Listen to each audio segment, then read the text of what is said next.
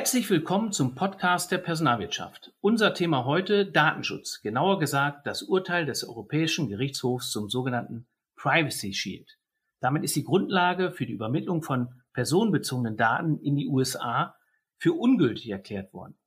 Warum dieses Urteil für Unternehmen relevant und vor allem auch brisant sein kann, darüber spreche ich mit Michael Kramasch, CEO der Unternehmensberatung HKP sowie Dr. Jan Dörwächter, Rechtsanwalt und Seniorpartner, ebenfalls bei HKP. Jan und Michael, ich freue mich sehr, dass ihr uns über dieses Urteil aufklärt. Ein Urteil, das hierzulande kaum jemanden zu interessieren scheint, so zumindest unser Eindruck in der Redaktion. Michael, du hast dagegen jüngst in einem Gastbeitrag in der Börsenzeitung vom Sprengstoffcharakter dieses Urteils gesprochen. Die Überschrift lautete Keine Daten in die Staaten. Worum geht es denn überhaupt? Ja, ich glaube, Erwin, da kommen zwei Faktoren zusammen. Zum einen ist das EuGH-Urteil in diesem Corona-Sommer etwas untergegangen. Und zum anderen assoziieren die allermeisten Menschen es mit Facebook und Social Media. Tatsächlich aber sind die dramatischen Auswirkungen für alle Unternehmen und in den Unternehmen, insbesondere auch HR, deutlich. Warum? Weil HR der Unternehmensbereich ist, der am öftesten und natürlichsten mit personenbezogenen Daten umgeht. Das heißt, Unternehmen sind in mehreren Dimensionen betroffen. Da geht es um den Datenaustausch innerhalb des Unternehmens von amerikanischer Tochter zu deutscher Mutter und umgekehrt. Da geht es um äh, die Frage, wie IT-Prozesse in HR, wie die Digitalisierung voranschreitet. Da geht es um HR, Cloud-Lösungen. Da geht es letztlich auch um Outsourcing-Vereinbarungen mit Dienstleistern und äh, Drittanbietern. Was steckt hinter dem Begriff personenbezogene Daten? Das ist eine ganze Bandbreite äh, unterschiedlicher Daten. Das reicht von E-Mail-Adresse, ähm, Kfz-Kennzeichen, identifizierbarer IP-Adresse, also alles, was einen Rückschluss auf die Person zulässt. Es geht aber noch weiter.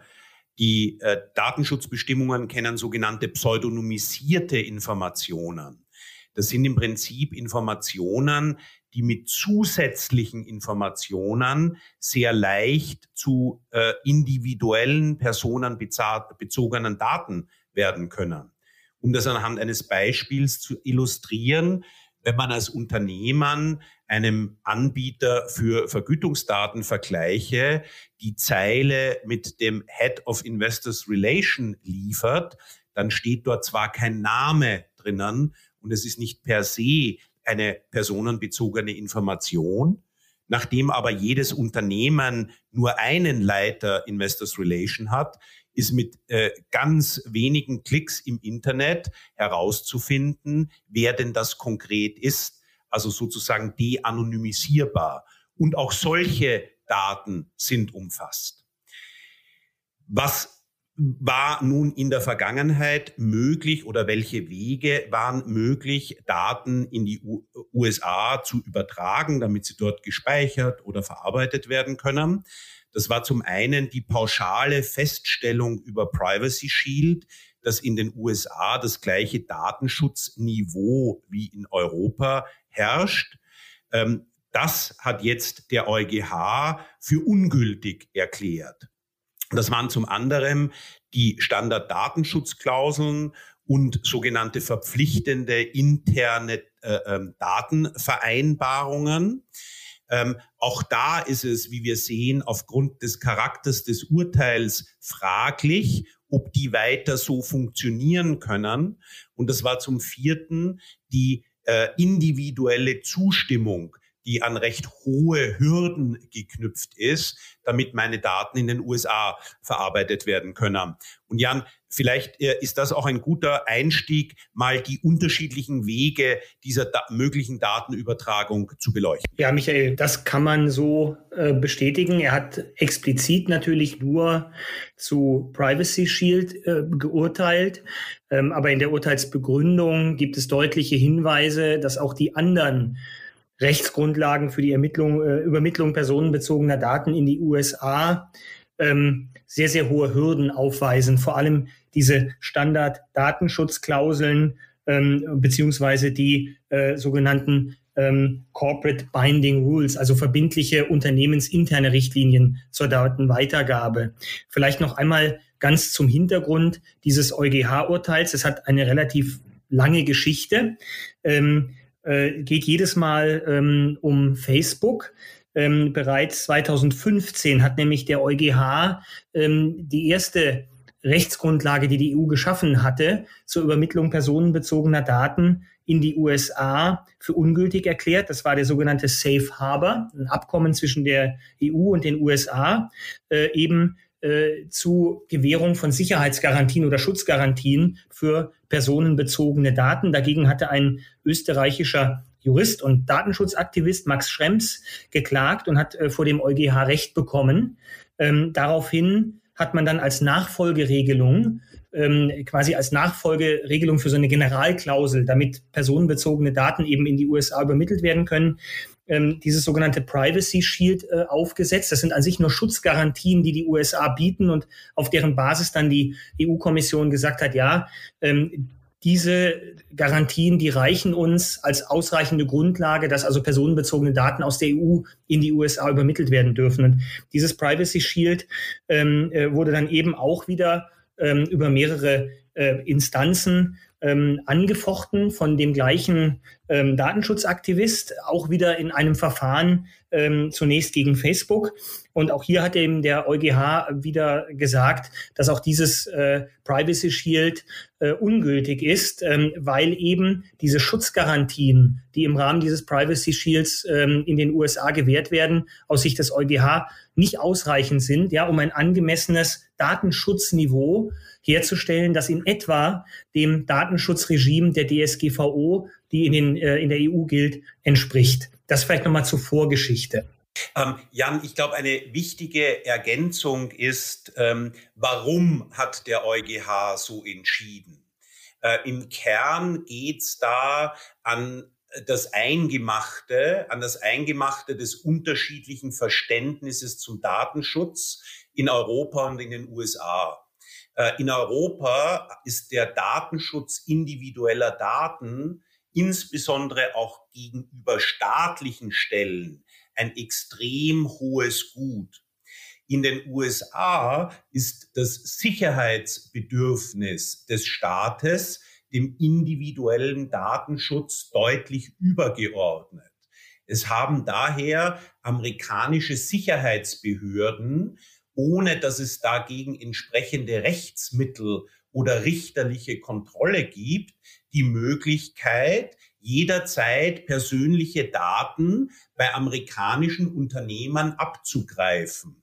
Das ist auch kein theoretischer Fall, sondern das passiert etwa 10.000 Mal im Jahr. Und da hat die EU und der EuGH jetzt geurteilt, um zu sagen, sowohl diese nicht kontrollierten Zugriffe auf Daten wie auch ähm, die äh, fehlende Möglichkeit, sich auf dem Rechtsweg dagegen zu wehren, entspricht schlicht und einfach nicht dem europäischen Datenschutzverständnis. Und wir werden in weiterer Folge sehen, dass genau dieser Urteilstenor, der diese staatlichen Eingriffsmöglichkeiten, den fehlenden Rechtsschutz moniert, auch das ist, was es den Unternehmern nahezu unmöglich macht, andere Wege, rechtssichere Wege der Datenübermittlung zu finden. Und auch vielleicht da noch ganz kurz zur Geschichte und dann können wir noch mal auf die Implikationen gehen. Ähm, angefangen, sich so auseinanderzuentwickeln, so stark auseinanderzuentwickeln, ähm, haben die hat das Datenschutzverständnis ja, zwischen den USA und der EU an sich ähm, nach den Anschlägen vom 11. September 2001. Ja, danach haben die USA den sogenannten Homeland Security Act in Kraft gesetzt. Das ist ein Gesetz, was eben den Sicherheitsbehörden in den USA, beispielsweise der NSA oder dem FBI, weitreichende Befugnisse zur Terrorabwehr einräumt. Und in der Folge ist auch dieses, ähm, sind diese Eingriffsbefugnisse noch ausgeweitet worden. Ähm, und damit eben äh, geht auch einher eine, äh, ein relativ weitgehendes Zugriffsrecht oder weitgehende Zugriffsrechte auf personenbezogene Daten. Und die EU Die Länder der EU haben diese ähm, äh, Ausweitung der Eingriffsbefugnisse bei weitem nicht mitgemacht wie die USA. Ja, damit haben sich die äh, Konzepte von Datenschutz deutlich auseinanderentwickelt. Wie Michael Kramasch gerade gesagt hat, in, den, äh, in der EU wird wesentlich mehr der Fokus auf Datenschutz noch gelegt als in den USA. Ja, und damit haben wir überhaupt diese Disparität, ähm, die dann zu solchen ähm, auch äh, Verwerfungen führen kann oder auch zur Notwendigkeit, ähm, dass man sich darüber unterhält, wie ist eigentlich das Schutzniveau im anderen Land. Ja, vielen Dank, dass ihr die Begründungslinien des Urteils so anschaulich und auch in der historischen Dimension dargestellt habt. Dennoch dürfte für die meisten Unternehmen in Deutschland die politische Dimension, Stichwort FBI oder NSA, weit weg zu sein. Die Unternehmen, allen voran die HR-Abteilung, haben in den vergangenen Jahren, vor allem seit, seit äh, DSGVO, äh, in den vergangenen zwei Jahren, viel, sehr viel getan. Und ähm, sie wählen sich vermutlich gerade in Sicherheit, haben das Thema mit Fleiß und auch mit Erfolg bearbeitet. Müssen wir jetzt tatsächlich nochmal wachrütteln? Erwin, die äh, Situation hat sich nach dem EuGH-Urteil ganz grundlegend geändert. Ähm, lass mich mal zwei Beispiele heranziehen.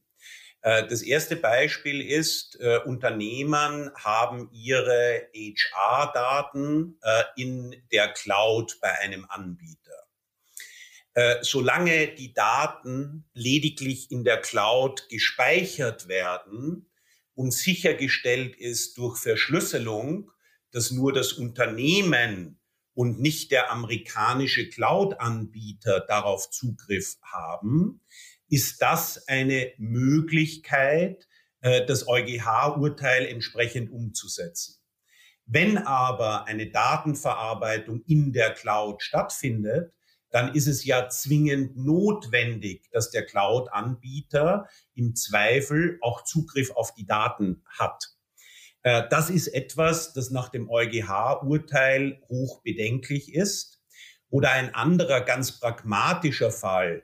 Typischerweise realisieren Personalabteilungen durch Austausch von äh, Daten zu ihren Mitarbeitern, Stammdaten, Vergütungsdaten, Potenzialdaten, Entwicklungsdaten, Trainingsdaten, ähm, Skaleneffekte, indem sie global diese Datenbestände zusammenfassen und managen. Wenn aber künftig aus USA auf solche europäischen Daten Zugriff herrscht oder man sich Zugriff verschaffen kann, ist das nach EuGH ein klarer Rechtsbruch der mit entsprechenden Konsequenzen, über die wir sicherlich später noch sprechen werden, äh, einhergeht. Das ist vielleicht, Jan, von meiner Seite eine kurze Antwort. Ähm, vielleicht von mir, Erwin, noch zur Ergänzung. Ähm, das Urteil ist ja tatsächlich nur zu Facebook ergangen, ähm, hat aber eben über diesen Einzelfall hinaus eine ganz, ganz große Breitenwirkung, wie beschrieben. Und jetzt werden viele Unternehmen auch sagen, äh, was interessiert denn das FBI oder die NSA oder wen auch immer in den USA jetzt die Vergütungsdaten meiner Mitarbeiter, ja, oder ähm, sonstige E-Mail-Adressen oder was auch immer. Und das wird im Regelfall tatsächlich auch so sein, dass sich da niemand für interessiert. Das Problem ist nur, dass ähm, das eine Grundsatzentscheidung des EuGH ist, ja, der grundsätzlich sagt, personenbezogene Daten dürfen in die USA nur unter bestimmten Voraussetzungen übermittelt werden. Und ähm, das ist an sich egal, wie hoch die Wahrscheinlichkeit ist, ja, dass dann beispielsweise die amerikanischen Sicherheitsbehörden ähm, auf diese Daten zugreifen oder versuchen, auf diese Daten zuzugreifen. Das ist eine ganz klare ähm, Regelung. Und ähm, da hat eben, wie gesagt, der EuGH jetzt diese Generalklausel, dieses Privacy Shield für ungültig erklärt. Und es bleiben jetzt nur noch andere Instrumente. Ja? Ähm, und bevor wir uns jetzt äh, vielleicht nochmal mit den Auswirkungen im Näheren befassen, ja, auch mit der Frage, ähm, wie können Unternehmen da äh, konform mit dem EuGH-Urteil agieren, vielleicht noch drei Sätze zu diesen alternativen Möglichkeiten, weil, wie gesagt, das EuGH-Urteil die am Rande gestreift hat, ähm, aber so zwischen den Zeilen eigentlich deutliche Hinweise gegeben hat, ähm, welche Hürden da bestehen. Es gibt nämlich die Möglichkeit, ähm, dass eben der Verantwortliche im Unternehmen, so heißt es nach der DSGVO, ja, und der Datenverarbeiter in den USA sogenannte Standard-Datenschutzklauseln, ähm, die die EU selber erlassen hat, die EU-Kommission verwenden, die quasi bestimmte Garantien vorsehen, was mit den Daten passieren äh, darf und was nicht. Ja, das Problem ist nur, dass die Sicherheitsbehörden in den USA sich im Zweifel nicht wirklich dafür interessieren, was jetzt zivilrechtlich zwischen einem Anbieter in den USA ja, und einem beispielsweise Unternehmen in Deutschland vereinbart ist zum Datenschutz, sondern wenn die auf, eine, auf Daten zugreifen wollen, ähm, dann werden die sich das beschaffen, beispielsweise mit dem Mittel der Subpoena, also der Vorladung oder des Herausgabeverlangens, ja, und dann helfen diese äh, äh, Vertragsklauseln nicht. Ähm, und da hat der EuGH gesagt, diese Vertragsklauseln können ausreichende Grundlage sein, aber wenn erkennbar ist, ja, dass sie eben nicht ausreichenden Schutz bieten, dann müssen weitere Maßnahmen ergriffen werden, um die Daten zu schützen. Und jetzt kann man sich fragen, welche Maßnahmen es denn überhaupt gibt, um Daten, die dann in den USA beispielsweise auf einem Server liegen oder auf die ein US-Unternehmen Zugriff hat, wirklich vor dem Zugriff von Sicherheitsbehörden ähm, zu schützen. Ja, denn im Zweifel wird ein amerikanisches Unternehmen äh, eher EU-rechtswidrig Daten herausgeben, ja, als ähm, ähm, sich äh, dann äh, mit einer amerikanischen Sicherheitsbehörde herumschlagen wollen. Wir haben das ja gesehen, wie schwer das selbst für Apple war, als mal verlangt wurde, dass sie die Verschlüsselung bei einem ähm, iPhone ähm, aufheben. Ja, also das ist so ein Problem. Das gleiche gilt für diese sogenannten internen ähm, äh, oder Corporate Binding Rules. Ja, das sind interne Datenschutzvorschriften in Unternehmen, die auch äh, sicherstellen sollen, dass wenn innerhalb eines Konzerns beispielsweise Daten der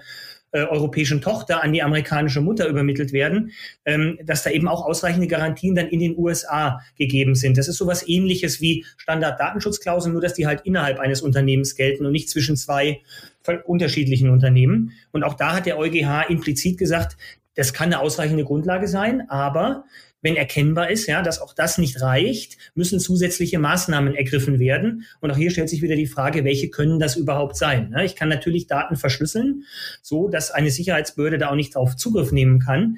Ähm, sobald die Daten aber im Bestimmungsland, also in dem Fall in den USA, verarbeitet werden sollen oder müssen, ja, weil das Teil ähm, des ganzen Konzepts ist, beispielsweise in der Cloud, bei einem amerikanischen Cloud-Anbieter, müssen die ja auch wieder entschlüsselt werden. Und in dem Moment nützt auch die Verschlüsselung nicht, äh, nichts, äh, nicht als Schutz gegen den Zugriff einer Sicherheitsbehörde. Und dann bleibt als letztes Mittel nur noch die individuelle Einwilligung des Betroffenen in die Übermittlung von Daten in ein Drittland, in dem Fall in die USA.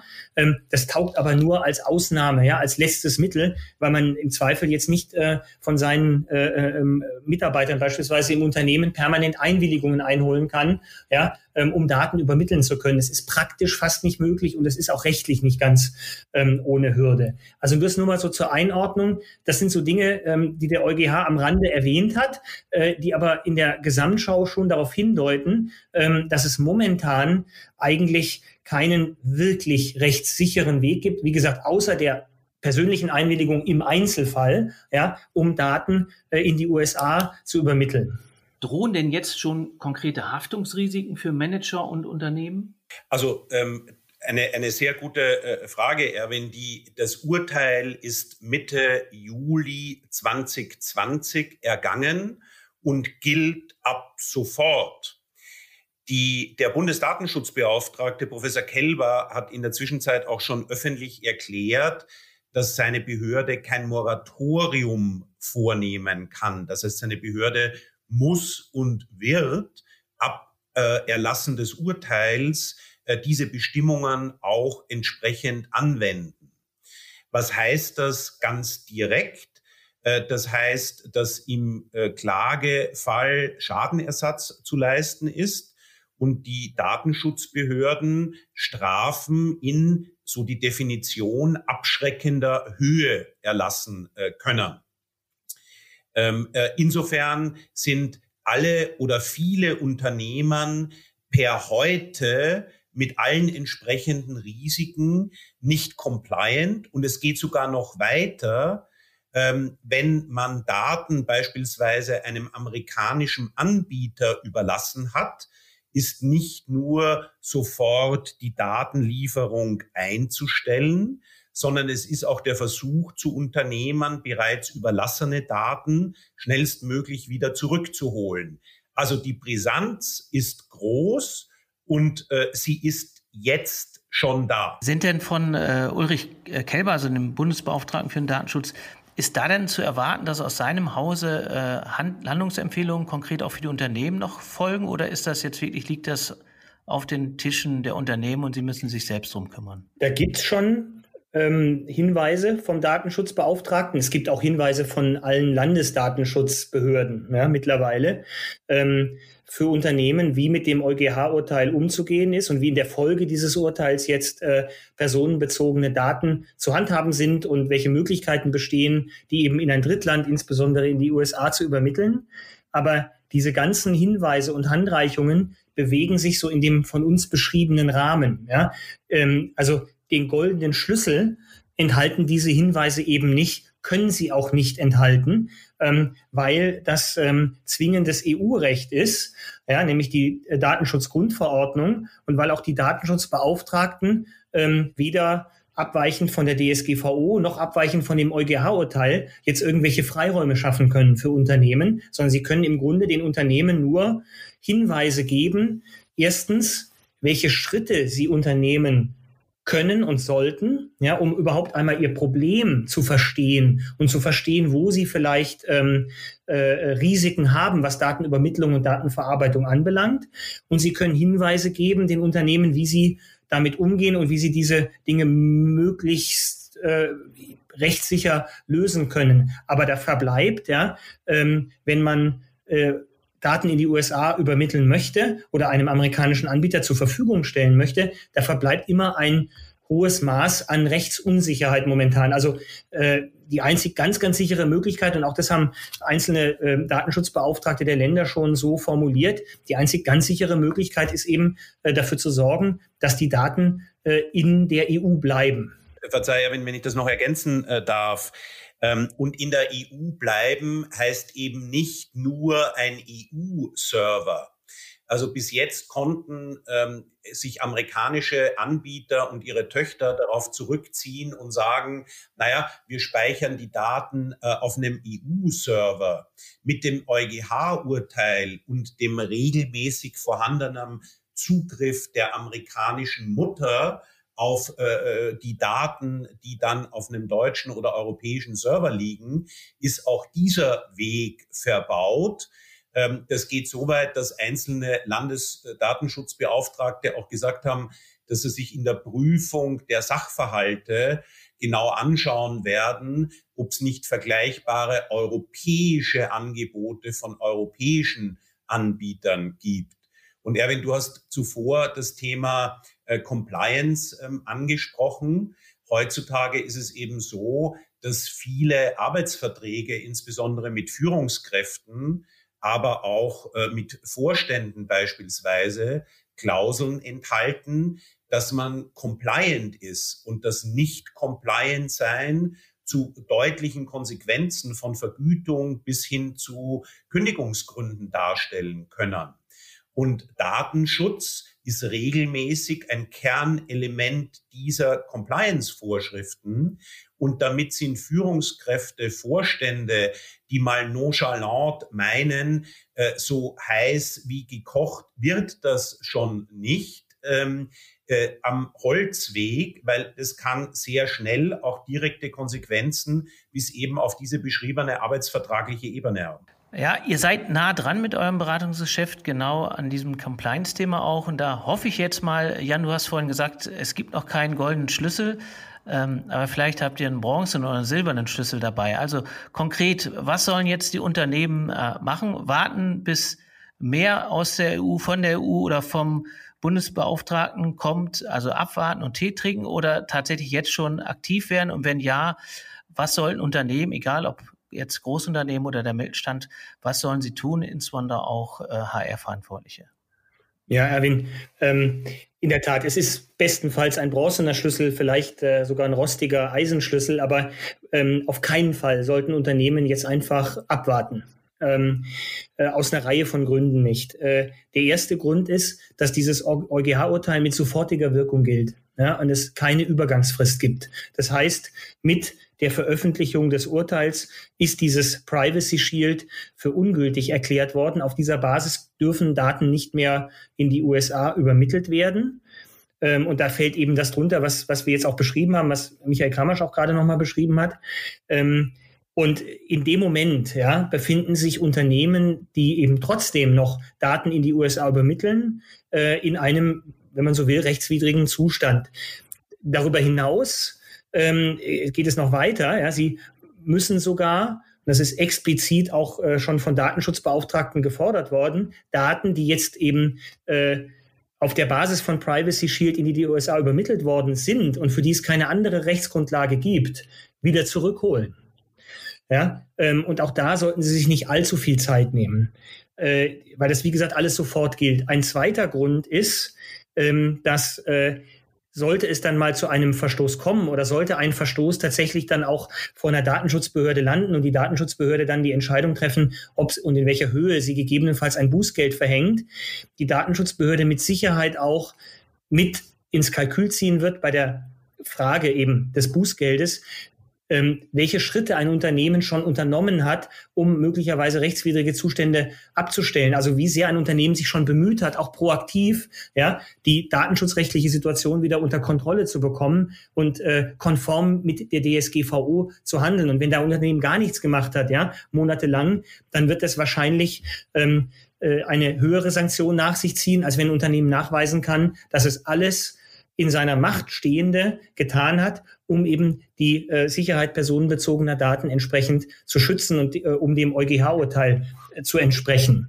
Ähm, insofern würden wir in jedem Fall Unternehmen raten, dringend eine erste Bestandsaufnahme zu machen, verbunden mit einer Risikoanalyse. Also sich zu fragen, wo haben wir personenbezogene Daten in unserem Unternehmen äh, oder äh, äh, quasi mit Dienstleistern, ja, die möglicherweise oder auch wie wir es wissen, in die USA übermittelt werden, übermittelt worden sind, die auf Servern liegen, auf die möglicherweise ähm, US-Behörden Zugriff haben, die in einer Cloud sind, die wir einem äh, amerikanischen Anbieter oder einem Anbieter mit einer amerikanischen Muttergesellschaft äh, zum Beispiel ja, ähm, überlassen haben. Und sich dann zu überlegen, wie groß ist unser Risiko, ähm, welche Sofortmaßnahmen müssen wir eigentlich einleiten und wie können wir mittel- bis langfristig wiederum ähm, die äh, äh Sicherheit unserer Daten gewährleisten in einer DSGVO-konformen Weise. Das vielleicht mal so als Überschrift. Da gibt es dann einige weitere Prüfschritte, ja, ähm, aber das wäre auf jeden Fall das, mit dem man ganz, ganz dringend beginnen sollte.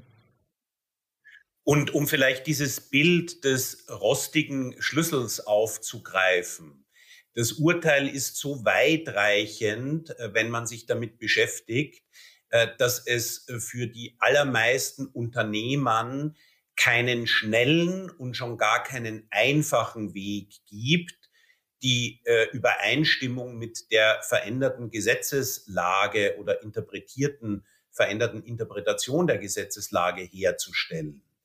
Ähm, aber dieses von Jan Dörwächter angesprochene erstens unbedingt tätig werden, äh, das Aufzeigen des eigenen Tätigwerdens hilft den Behörden gegenüber.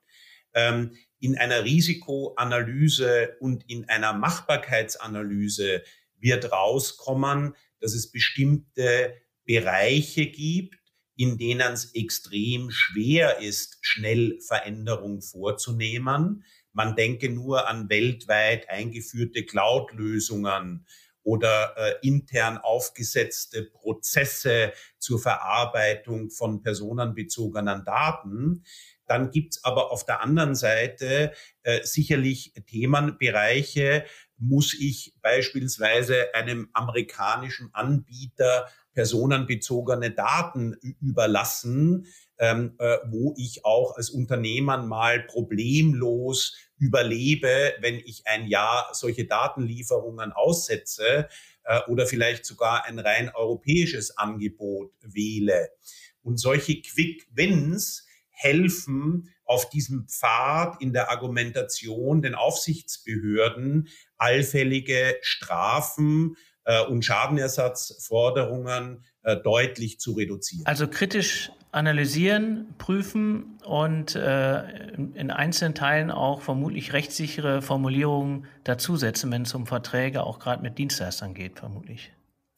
Ja, wobei das mit den Dienstleistern, Erwin, äh, gar nicht so leicht ist äh, das, äh, ich sage es jetzt mal in meinen unjuristischen Worten, ähm, äh, rein auf die blauen Augen des Dienstleisters zu vertrauen, ist eben nach DSGVO auch nicht mehr zulässig. Das heißt, ich muss mich als datenlieferndes Unternehmen schon damit beschäftigen, ob das, was mir hier an Schutzmechanismen verkauft wird, auch tatsächlich hält. Und jetzt nehme ich mal das von dir zuvor angesprochene Beispiel äh, amerikanische Tochter in Deutschland, die einen deutschen Server hat. Ähm, wenn, wenn ich mich als äh, datenlieferndes Unternehmen darauf verlasse, genügt das eben bei Weitem nicht, weil ich nach EuGH-Urteil den begründeten Verdacht haben muss, dass im Zweifel die amerikanische Mutter, wenn die NSA vor der Tür steht, nicht davor zurückscheuen würde, auch Daten zu liefern, sich Zugriff ähm, äh, zu verschaffen auf das, was auf einem deutschen Server liegt. Äh, insofern ist das, was der Jan Dörwächter und ich leider immer wieder heute äh, erzählen müssen, dass es keinen schnellen und keinen einfachen Lösungsweg gibt. Ich möchte das auch mit einem Appell verbinden. Ich glaube, dass es unerlässlich ist, dass die deutsche und auch die europäische politische Ebene sich dieses Themas annehmen, weil wie zuvor mehrmals angeklungen, äh, die amerikanischen äh, Sicherheitsbehörden werden sich nicht sonderlich von irgendwelchen äh, Unternehmensvereinbarungen beeindrucken lassen. Das ist etwas, wo nur die Politik den Unternehmern mittel- und langfristig wieder rechtssichere Wege der Datenübermittlung wo wir in einer globalisierten Wirtschaft äh, diese globalen Datenströme brauchen, äh, weil sie eben mit Wirtschaften und Handeln in globalen Rahmen nicht mehr wegzudenken sind. Also werden wir vom äh, Bundesbeauftragten des Datenschutzes und von den äh, Landesbeauftragten äh, in den nächsten Monaten wahrscheinlich noch mehr auch dazu hören und vor allem auch von, von euch, ähm, das hoffe ich zumindest. Ähm, Ihr habt wachgerüttelt, ihr habt die Finger in die Wunden gelegt und ihr habt vor allem auch aufgezeigt, vielleicht noch keinen goldenen Schlüssel, aber wie zumindest ein Schlüssel aussehen kann ähm, und wie man vor allem Risiken jetzt schon minimieren kann. Ähm, ich darf mich ganz, ganz herzlich bei euch bedanken. Ähm, gibt es noch etwas, wo ihr sagt, Mensch, das müssen wir jetzt dem Personal noch mitgeben? So ein Quick Win oder zwei Quick Wins? Also für mich vielleicht ähm, ein, eine Erkenntnis, das ist jetzt die Stunde von HR. Ja, weil äh, ein Großteil natürlich dieser Thematik, personenbezogene Daten, irgendwo in den äh, HR-Abteilungen liegt und die jetzt die Chance haben, wirklich proaktiv ja, ähm, im Unternehmen ähm, einen solchen Analyse, Bewertungs-, ja, Risikoerkennungsprozess anzustoßen und vielleicht erste Lösungen auch ähm, äh, vielleicht vorzuzeichnen. Ähm, anderer Bereich mag zum Beispiel der Kundenservice, der Vertrieb sein, wo auch personenbezogene Daten liegen, aber nicht der eigenen Mitarbeiter, sondern der, ähm, der, der Kunden ich glaube immer, HR hat mit dem Thema personenbezogene Daten mehr Erfahrung, ja, und hat eine größere Affinität äh, dazu, zu, so dass es vielleicht die Chance wäre jetzt für HR, fürs Unternehmen insgesamt, diesen Prozess gemeinsam dann mit den äh, Datenschutzkollegen ähm, voranzutreiben und da wirklich Lösungen, ähm, so gut es geht, eben schon mal äh, vorzuzeichnen. Datenschutz ist sicherlich kein ähm, kein Thema, ähm, dem man sich immer mit großer Lust zuwendet, weil es sehr technisch ist. Äh, ich glaube, mit der Brisanz konnten wir rausarbeiten, dass äh, Personaler gut beraten sind, wenn sie Datenschutz als sehr sexy in ihrem Aufgabenportfolio sehen. Also das ist ein perfektes Schlusswort. Ich darf mich ganz herzlich bei euch, äh, Michael Kramasch und Jan Dörwächter, für dieses Gespräch bedanken. Wir werden an dem Thema dranbleiben und berichten, wenn es was Neues dazu gibt.